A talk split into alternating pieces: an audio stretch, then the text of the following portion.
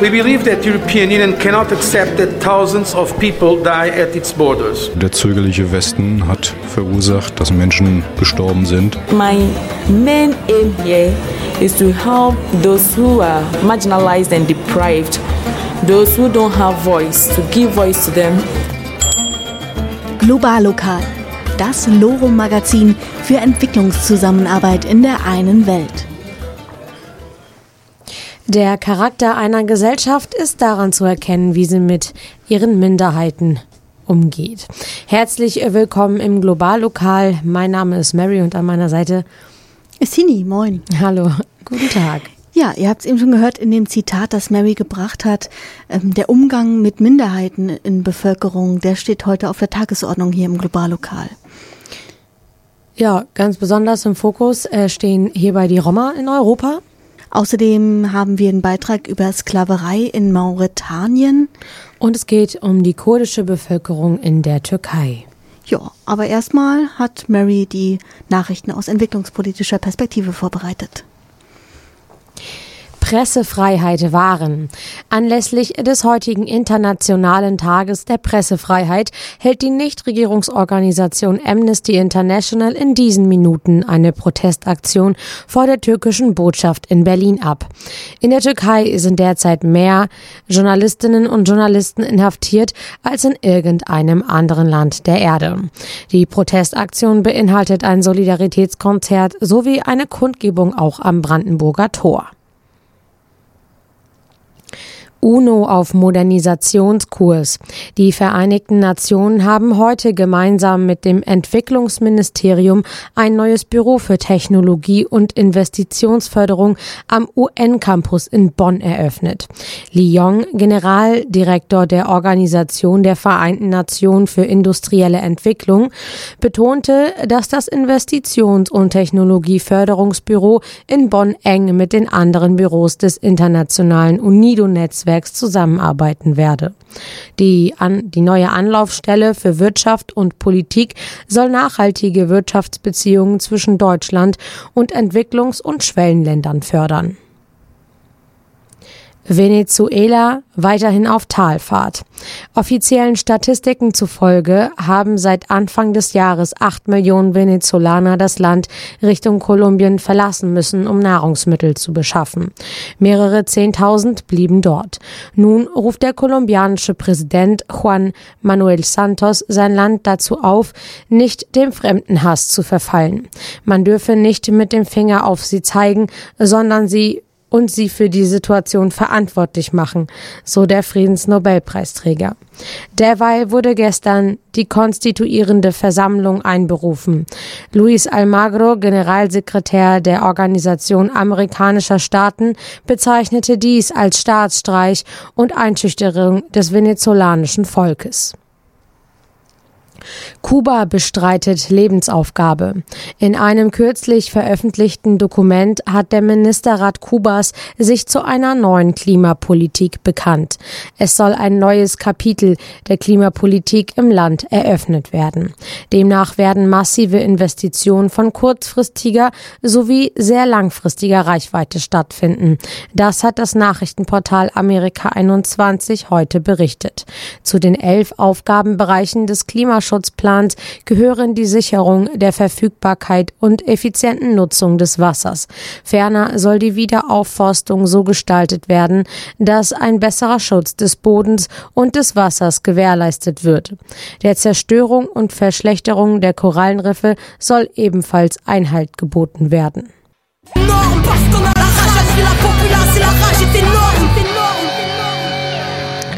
Das war La Rage von Kenny Arcana. Ja, übersetzt würde ich sagen die Wut.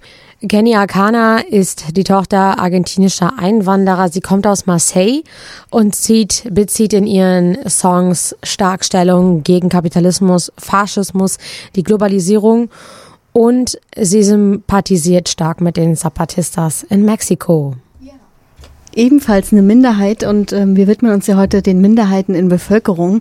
Ähm, die Zapatistas werden übrigens auch Thema sein bei einer Globallokalveranstaltung am 15. Juni beim politischen Donnerstag im Peter-Weiß-Haus.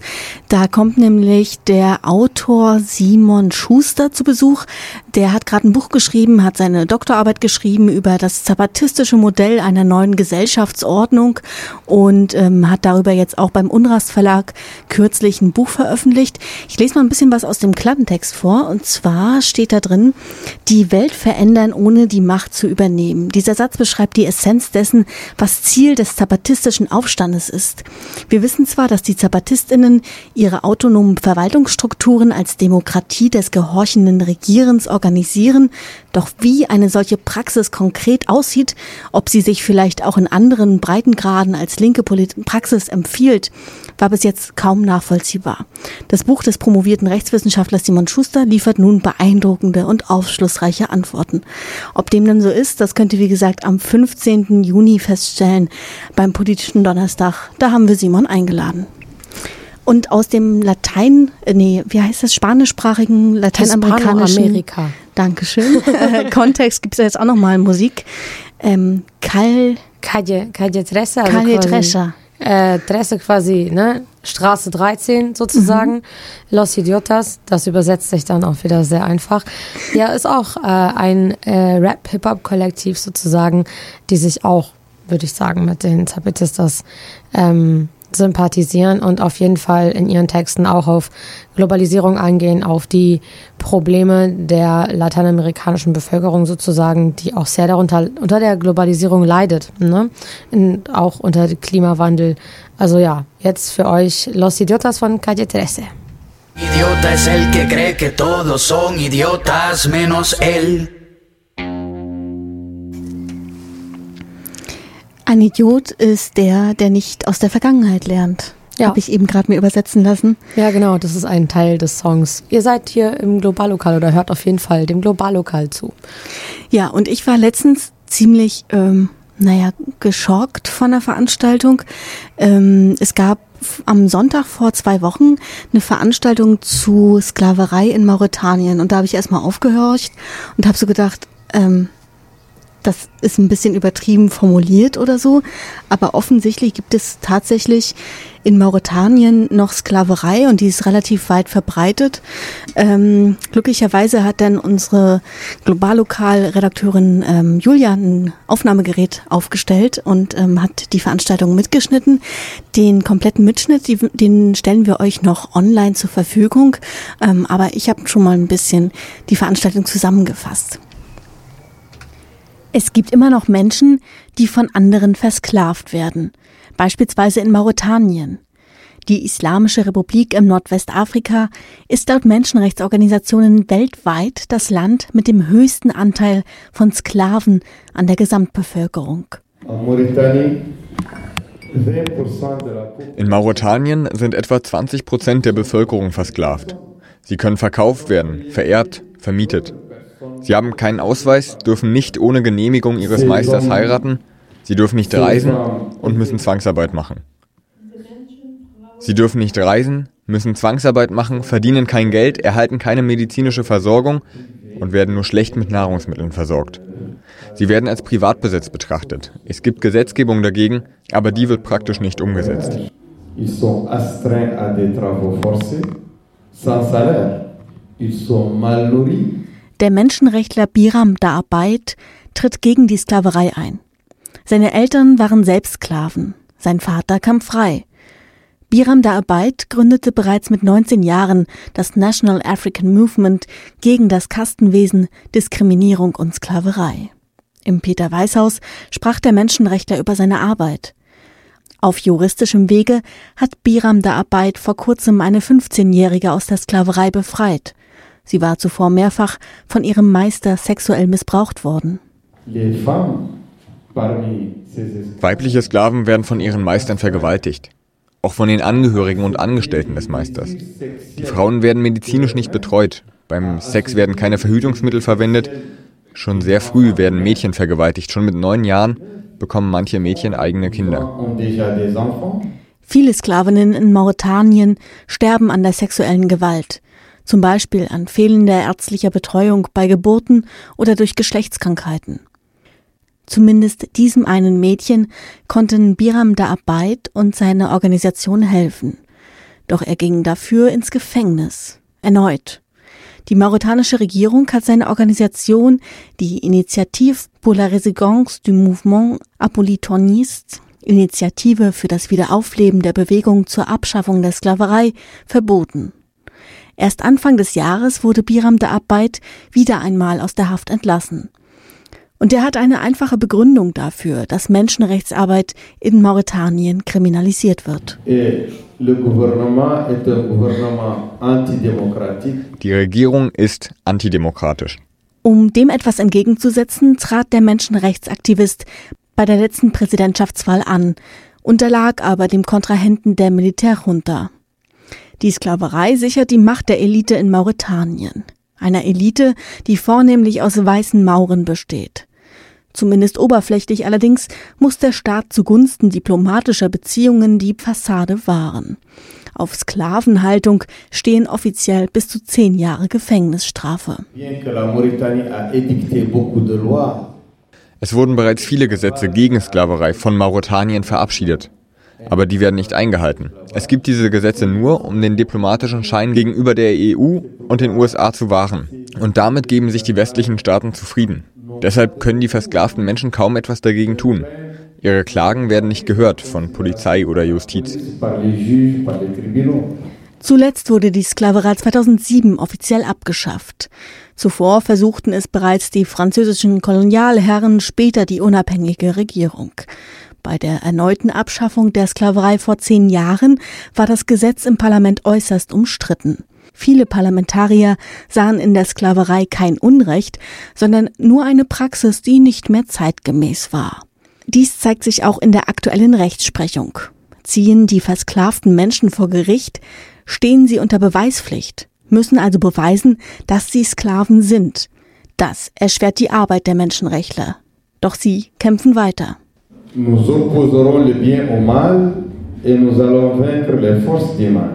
Wir glauben an das Gute und kämpfen gegen das Böse.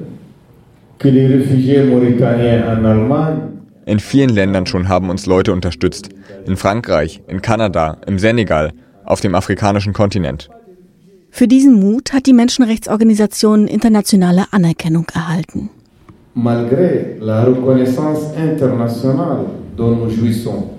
Wir haben bereits Menschenrechtspreise erhalten von der UNO, Amnesty International, dem Roten Kreuz und anderen. Zu dieser Unterstützung gehört es auch, Asyl für diejenigen zu gewähren, die vor Sklaverei und Menschenrechtsverletzungen fliehen.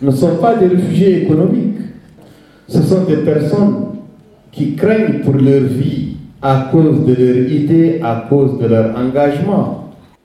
Le gouvernement mauritanien a réclamé jusqu'à la peine de mort Geflüchtete aus Mauretanien sind keine Wirtschaftsflüchtlinge. Sie sind hergekommen, weil sie als Menschenrechtler zu Tode verurteilt werden. Sie haben ihr Land verlassen, weil sie um ihr Leben fürchten. Länder wie Frankreich, Italien, Belgien, Kanada und die USA gewähren Menschen aus Mauretanien Asyl. Doch die Anerkennungsquote in Deutschland ist so gering. Weshalb? Biram da Arbeit fordert Unterstützung ein. Auch von den Besuchern und Besucherinnen im Peter-Weiß-Haus. Sie sollten sich darüber empören, dass die deutsche Regierung mit der mauretanischen zusammenarbeitet, sie sogar finanziell unterstützt. Reden Sie mit Ihren Mitbürgern, mit politischen Abgeordneten über das Unrecht in Mauretanien. Wirken Sie Druck aus auf die deutsche Regierung. Tragen Sie dazu bei, dass Deutschland nicht mehr mit Mauretanien zusammenarbeitet. Tragen Sie dazu bei, dass die Sklaverei in Mauretanien abgeschafft wird. Ja, auch ein lokales Thema, ganz im Sinne des Globallokal, denn wie gesagt, Menschen, die aus Mauretanien flüchten und in Deutschland Asyl beantragen wollen, müssen das in Mecklenburg-Vorpommern machen und die Anerkennungsquote lag in den letzten Jahren bei null. Das ist nicht sehr hoch. Ähm, wenn ihr den kompletten Mitschnitt der ähm, Veranstaltung euch anhören wollt im Nachhinein, äh, wie gesagt, wir stellen das bei uns auf der Seite nochmal hoch. Ähm, die Seite, die ihr dann anklicken müsst, ist äh, loro.de slash globallokal. Da findet ihr übrigens auch alle anderen Sendungen, die wir irgendwann mal gemacht haben, hochgestellt. Loro. Oh ho ho ho. Stimmt, das Schloss singt Tokotronic und ähm, ja, wir greifen die Aufforderungen mal ein bisschen anders aus. Werdet entwicklungspolitisch aktiv. Ähm, hier sind die Veranstaltungstipps für den Monat Mai. Und zwar wurde heute schon um 17 Uhr im Ökohaus hier in Rostock eine Ausstellung eröffnet zu neuen Formen der Ernährung. Ähm, Brachflächen verwandeln sich in Gemeinschaftsgärten, auf Plätzen, Dächern und Abstandsgrün wachsen Obst und Gemüse. Diese neuen Formen urbaner Landwirtschaft, die gibt's bereits in vielen Städten auf der ganzen Welt und der Anbau von Nahrungsmitteln in der Stadt unterstützt die Selbstversorgung und ist ein wichtiger Beitrag zum Klimaschutz. Es fördert die nachbarschaftliche Kommunikation und neue Lebensräume für eine Vielfalt von Tier- und Pflanzenarten, die sonst aus der Stadt verschwinden würden, entstehen oder bleiben erhalten. Die reisende Ausstellung Die produktive Stadt Carrot City entwirft neue Bilder von Urbanität und zeigt Perspektiven für eine nachhaltige Stadtgestaltung. Sie dokumentiert die neue Gartenbewegung ebenso wie die traditionelle urbane Landwirtschaft. Zu sehen sind darin eindrucksvolle Beispiele für diese grüne Stadtarchitektur, zum Beispiel aus New York, Toronto, Berlin und München. Auf der Eröffnung, da wurden dann auch mehr über urbane Landwirtschaft in Rostock verraten. Ähm, die Veranstaltung, äh, die Ausstellung selbst, die könnt ihr euch aber noch länger angucken, nämlich bis zum 25. Juli ist sie im Ökohaus zu besichtigen, jeden Tag. Außerdem haben wir noch ausgesucht, am Freitag, da ist eine Veranstaltung ein bisschen ab, nämlich in einem Schloss bei Schwissel bei Breberede, das ist in Mecklenburg-Vorpommern. Da gibt es eine Tagung zum Thema Flucht und Vertreibung. Im Rahmen des Kulturerbes der Herrenhäuser und Parks in Mecklenburg-Vorpommern lädt die Friedrich-Ebert-Stiftung dort zur Tagung Flucht und Vertreibung zur neuen Rolle der Herrenhäuser und Gutsdörfer in Zeiten der Migration ein. Ja, die findet am Freitag statt, wie gesagt, in Schwiesel bei Breberede. Und dann findet noch statt am 6. Mai, das ist jetzt der kommende Samstag, ähm, in Greifswald ein Vernetzungstreffen, Zusammenarbeit in Mecklenburg-Vorpommern. Wer hilft was hindert. In den Bereich der Unterstützung Geflüchteter hat sich in letzter Zeit vieles bewegt. Zahlreiche Vereine und Projekte sind entstanden, aber auch neue Strukturen und Netzwerke. Gemeinsam haben zivilgesellschaftliche AkteurInnen Beachtliches erreicht und nun möchte die Landeszentrale für politische Bildung in Mecklenburg-Vorpommern die Ehrenamtsstiftung Mecklenburg-Vorpommern und der Flüchtlingsrat zu einem landesweiten Vernetzungstreffen einladen, um gemeinsam Bilanz zu ziehen und eben auch Perspektiven für die künftige Zusammenarbeit zu entwickeln. Also alle, die Lust haben, am Samstag, den 6. Mai, findet das Ganze in Greifswald statt. Ja, und dann haben wir auch quasi noch den Ausblick ähm, auf überregionale Veranstaltungen. Genau, und ähm, da gibt es eine ganz spezielle Veranstaltung am Montag, den 15. Mai. Und zwar geht es, wird es dort eine Diskussion geben in Hamburg. Das ist etwas überregionaler gefasst, aber immer noch im Rahmen des Möglichen für eine Anreise. Und zwar geht es bei der Diskussion um Migration und nachhaltige Entwicklung, Risiken, Chancen und Handlungsmöglichkeiten, Antworten für die G20. Die Bundesregierung hat in diesem Jahr ja die Präsidentschaft der Gruppe der 20 wichtigsten Schwellen- und Industrieländer inne. Bereits seit Ende letzten Jahres laufen die Vorbereitungen dazu. Der Gipfel der Staats- und Regierungschefs wird am 7. und 8. Juli in Hamburg stattfinden. Auf der Tagesordnung steht unter anderem auch Migration. In ihrem Schwerpunkt und Themenpapier zur Präsidentschaft stellt die Bundesregierung Migration als globale Herausforderung in eine Reihe mit kriegerischen militärischen Konflikten, Terrorismus, Fluchtbewegungen, Armut, Hunger, Klimawandel und Epidemien. Doch gehört Migration überhaupt in diese Negativreihe? Ist sie im Wesentlichen ein Problem, das es zu bekämpfen gilt? Oder bietet Migration auch Chancen für nachhaltige Entwicklung in den Aufnahme- und Herkunftsländern? Die wichtigsten Ergebnisse dieser Podiumsdiskussion in Hamburg werden an die Bundesregierung weitergeleitet, in der Hoffnung, dass sie den Weg in die G20-Verhandlungen findet. Das Ganze Heute um 18 Uhr im Völkerkundemuseum Hamburg im großen Hörsaal in der Roten Baumchaussee 84. Ja, und ganz weiter geguckt, du hast es ja eben schon gesagt, G20 steht an. Da wird es ja auch einen spannenden Alternativgipfel zu geben. Am 5. und 6. Juli ist der angedacht, also quasi noch bevor äh, die Mächtigen dieser Welt sich da zusammensetzen, ähm, sprechen die anderen, die von unten nämlich was bewegen wollen, miteinander. Unter anderem sind da angekündigt eine Gewinnerin vom alternativen Nobelpreis oder auch ähm, Angela Davis. Wir hören jetzt nochmal Musik und zwar wird's da saftig. Ja, das ist jetzt vielleicht, so wie du es gerade gesagt hast, nochmal ein bisschen Wohlstandsmusik vielleicht, aber eigentlich ähm, es ist Lady LeSure, das ist eine Künstlerin aus, der, aus Großbritannien. Sie selber ist auch Einwanderin aus Jamaika sozusagen und ähm, ja, ein Juice ist eigentlich auch eher ein Spaßlied, aber es ist ein unglaublich gutes Spaßlied von einer äh, weiblichen Rapperin, die auch sehr zu kämpfen hatte, um an dem Standpunkt zu sein, wo sie jetzt ist. Ja, und Qualität überzeugt auf jeden Fall. Hört euch, ja, zieht euch rein. Ne? Juice von Lady LeSure. Herzlich willkommen im Global-Lokal hier auf Loro 90,2. Wir beschäftigen uns heute vor allem mit dem Umgang mit Minderheiten in verschiedenen Gesellschaften. Und so aus europäischer Perspektive, ne, da verfällt man ja schnell dazu, mit dem Finger auf andere zu zeigen und zu sagen, ja, das ist super schlimm so in anderen Teilen der Erde. Wir haben eben schon gehört, dass zum Beispiel Leute, die aber aus Mauretanien flüchten, weil sie dort ähm, verfolgt werden beziehungsweise äh, Menschenrechtlerinnen sind ähm, und äh, unter anderem auch von Sklaverei bedroht, dass die, wenn sie hierher flüchten, zum Teil gar nicht Asyl bekommen. Und ähm, auch andere Aspekte der Menschenrechte werden auch in Europa nicht beachtet. Zum Beispiel gibt's die äh, ja, ethnische Minderheit. Ethnisch ist ja auch immer so ein schwieriges Wort, ne, weil es einen Bezug zu, ähm, naja, quasi biologisch-kultureller Herkunft hat. Aber auf jeden Fall gibt es eine Minderheit, die sich kulturell auch als solche versteht. Und ähm, das sind verschiedene Minderheiten, die sich als Roma bezeichnen. Und ähm, auch im Peter Weißhaus, das ist irgendwie jetzt eine Sendung, die sich sehr viel mit Veranstaltungen aus dem Peter Weißhaus beschäftigt.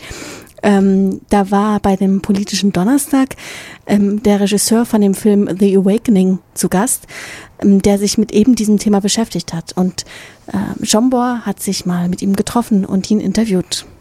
Was hat Sie denn dazu bewegt, diesen Film zu machen? Also in erster Linie, wir machen Recherchereisen in osteuropäische Länder, also dokumentieren sowie Broschüren und so. Äh, aber auch äh, sammeln wir äh, Videomaterialien. Und das sind auch äh, Materialien von 2009 bis jetzt. Ist ganz, äh, also viele Materialien. Und äh, was im Film zu sehen ist, nur ausgewählte so. Warum wollten Sie diesen Film machen? Also wie gesagt, wir machen seit Jahren äh, äh, wir haben so 2009 gestartet äh, mit Argumenten und sowas, weil äh, damals gab es ganz viele Abschiebungen nach Kosovo, Serbien, Mazedonien. Und dann haben wir viele Argumente gebracht in Broschüren und auch mit Politikern äh, kommunizieren und gesagt, hey, es ist einfach nicht sicher und so weiter. Und äh, dann haben wir auch gesehen, dass die Interesse bei ganz normalen Menschen nicht so groß ist. Und dann habe ich gedacht, dann mache ich einfach einen Film, wo man in einer Stunde die Situation sehen kann. Und ähm, du hast es auch gerade schon ein bisschen angesprochen. Roma, äh, es ist zwar eine sehr große ethnische Minderheit, aber bekommt wirklich sehr wenig Beachtung. Woran könnte das liegen? Historisch gesehen, das ist einfach so. Bei äh, Europäern ist es nicht besser, wenn man auch sich historisch ein bisschen äh, informieren will. Man kann auch sehen, was haben wir in Amerika gemacht oder also was haben die Spanier gemacht, äh, in Australien, was haben wir mit Aborigines gemacht. Also irgendwie die Europäer haben nie gelernt, wie man geht mit den äh, Minder Minderheiten und so. Also das hat die, die Geschichte bewiesen. Und bis heute, die verlangen immer, dass sich zum Beispiel Roma-Situation verbessern oder dass sie sich integrieren und so. Aber die Sache ist, dass die, diese Leute nie eine richtige Chance bekommen haben. Zum Beispiel, wenn jemand in Deutschland lebt und 30 Jahre Duldung hat, das geht gar nichts. Ja? Also wie kann man sich mit, äh, mit einer Duldung äh, integrieren? Ja, und das sind die Sachen, dass man äh, nie diese wirkliche Chance gegeben hat. Sonst, wenn das wäre, dann wäre die Situation anders. Ihr habt in dem Film ganz viele verschiedene Situationen gezeigt. Ähm, warum? Weil nicht nur ein Thema ist. Also es geht nicht nur um Abschiebung, es geht um Hass, es geht um Rassismus, es geht um Verfolgung, Diskriminierung und Alltagsrassismus. Zum Beispiel in Tschechien, das sind auch Leute, die dort auch, äh, weiß ich nicht, mehr als äh, 100 von Jahren dort leben, aber bis heute kommen die äh, Leute mit denen nicht klar und die wollen die von dort ver vertreiben. Und dann haben wir in Kosovo auch gesehen, dass man dort auch kein normales Leben leben kann und dass die einfach Leute kein Zuhause finden und dann sind die immer in dieser äh, Abschiebemaschinerie. Ähm, das meine ich. Also man, es ist nicht nur ein Problem. Wir haben echt ein großes Pro Problem, dass man äh, irgendwie äh, man muss das auch bearbeiten. Es geht nicht nur um Bleiberecht hier, es geht um mehr. Also es geht um Rassismus und das müssen wir irgendwie abschaffen. Und deswegen will ich auch in dem Film zeigen, äh, in welcher Situation diese Leute leben so. Roma werden wirklich als Wirtschaftsflüchtlinge gesehen, zumindest von der deutschen Politik. Du hast gesagt, das ist nicht so. Warum ist das nicht so? Weil es ist einfach nicht so. Also wenn wir gucken äh, zurück in äh, Anfang 90er, dieser Krieg in Ex-Jugoslawien, wenn er angefangen hat, dann hatten wir auch Flüchtlinge von Kroatien, Bosnien, Mazedonien, Serbien, also vom ganzen Ex-Jugoslawien. Und äh, vor allem hat sich die Situation irgendwie mit der Zeit verbessert, vor Kroaten oder vor Serben und so weiter. Ne, die sind zurück in ihre Häuser oder was auch immer nach dem Krieg. Aber bei Roma ist nicht so. Also 1999 nach äh, NATO-Bombardierung, äh, Roma haben auch ihre Strukturen verloren und die sind seitdem auf die Straße und so. Äh, und die gelten auch in Serbien als Flüchtlinge. Die nehmen die nicht als Serben, sondern die sagen, das sind kosovarische Flüchtlinge. Und wenn die hier kommen, die sind auch Flüchtlinge. Flüchtlinge. Aber äh, Deutschland will endlich diesen Krieg äh, vorbei haben wollen und sagen, es gibt keinen Krieg mehr und diese Länder sind jetzt sicher und es gibt keine Flüchtlinge vom Balkan. Ja?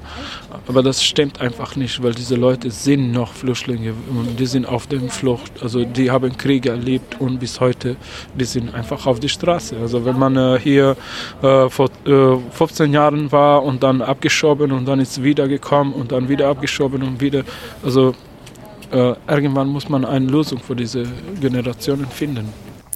Das war unser Redakteur Jombor im Gespräch mit dem Regisseur Kenan Imeni von dem Film The Awakening. Ja, die Dokumentation ist übrigens auch wärmstens zu empfehlen. Ähm, sehr interessant, könnt ihr gerne mal reinschauen, so als kleiner Medientipp.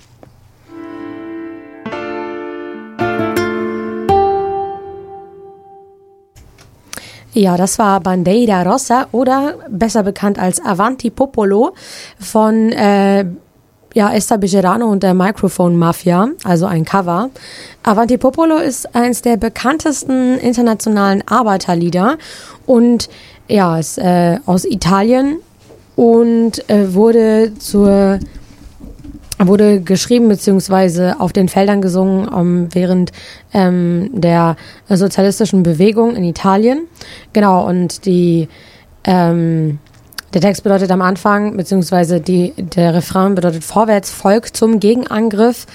Ja, und Esther Bejarano ist ja auch eine Frau, die sich sehr äh, für Erinnerungskultur einsetzt und ähm, ja mit der Microphone Mafia zusammen Musik macht. Sie selber ist äh, Überlebende des Vernichtungslagers Auschwitz und ähm, die Leute von der Microphone Mafia ein kurdisch-türkisch ähm, italienisches Duo sozusagen und dazu direkt dann die Überleitung Genau, auf jeden Fall beeindruckendes Projekt, was ja. da gestartet wurde. Die machen ja auch unheimlich viel noch, ne? Ja. Die sind ähm, die Woche mindestens einmal irgendwie irgendwo bei irgendwelchen Auftritten, trotz des fortgeschrittenen Alters von Esther.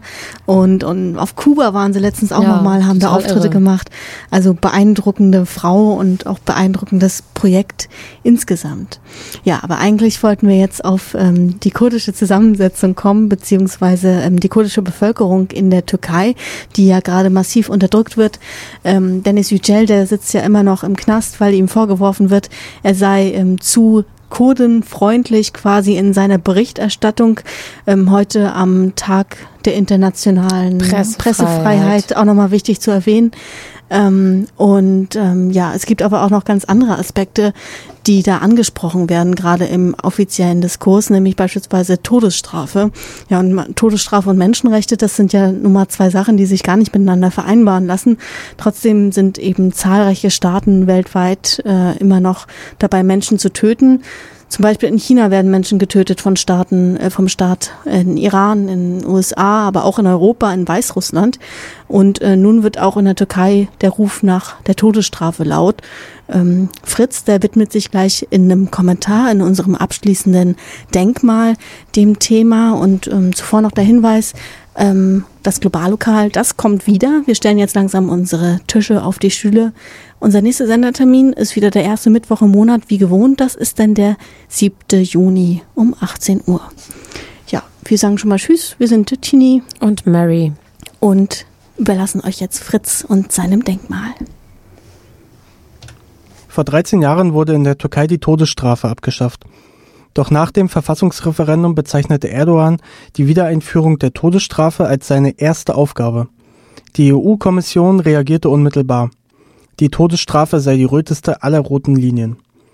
Der Druck von Seiten der EU war 2004 im türkischen Bemühen, in die Europäische Union aufgenommen zu werden, der Grund für das Parlament, die Todesstrafe erst abzuschaffen.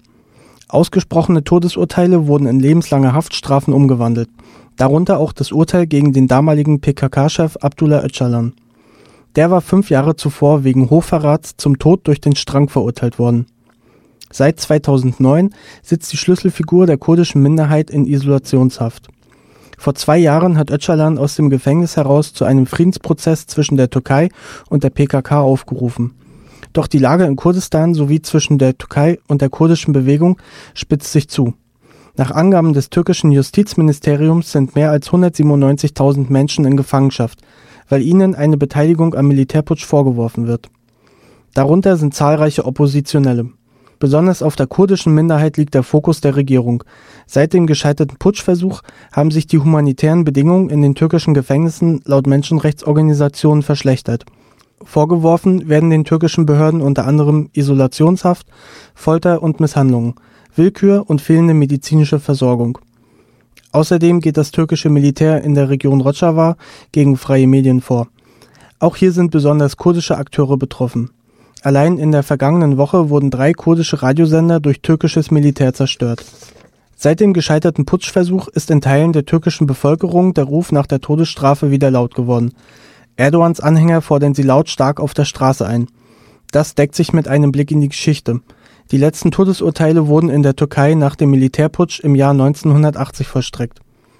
Die Forderung widerspricht selbstverständlich der Europäischen Menschenrechtskonvention, die auch die Türkei unterzeichnet hat.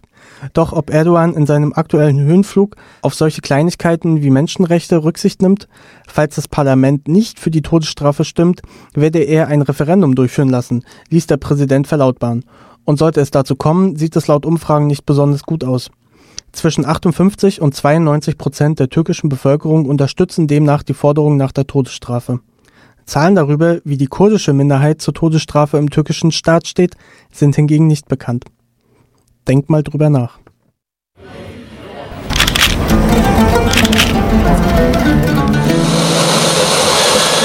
Unter anderem revolutionär.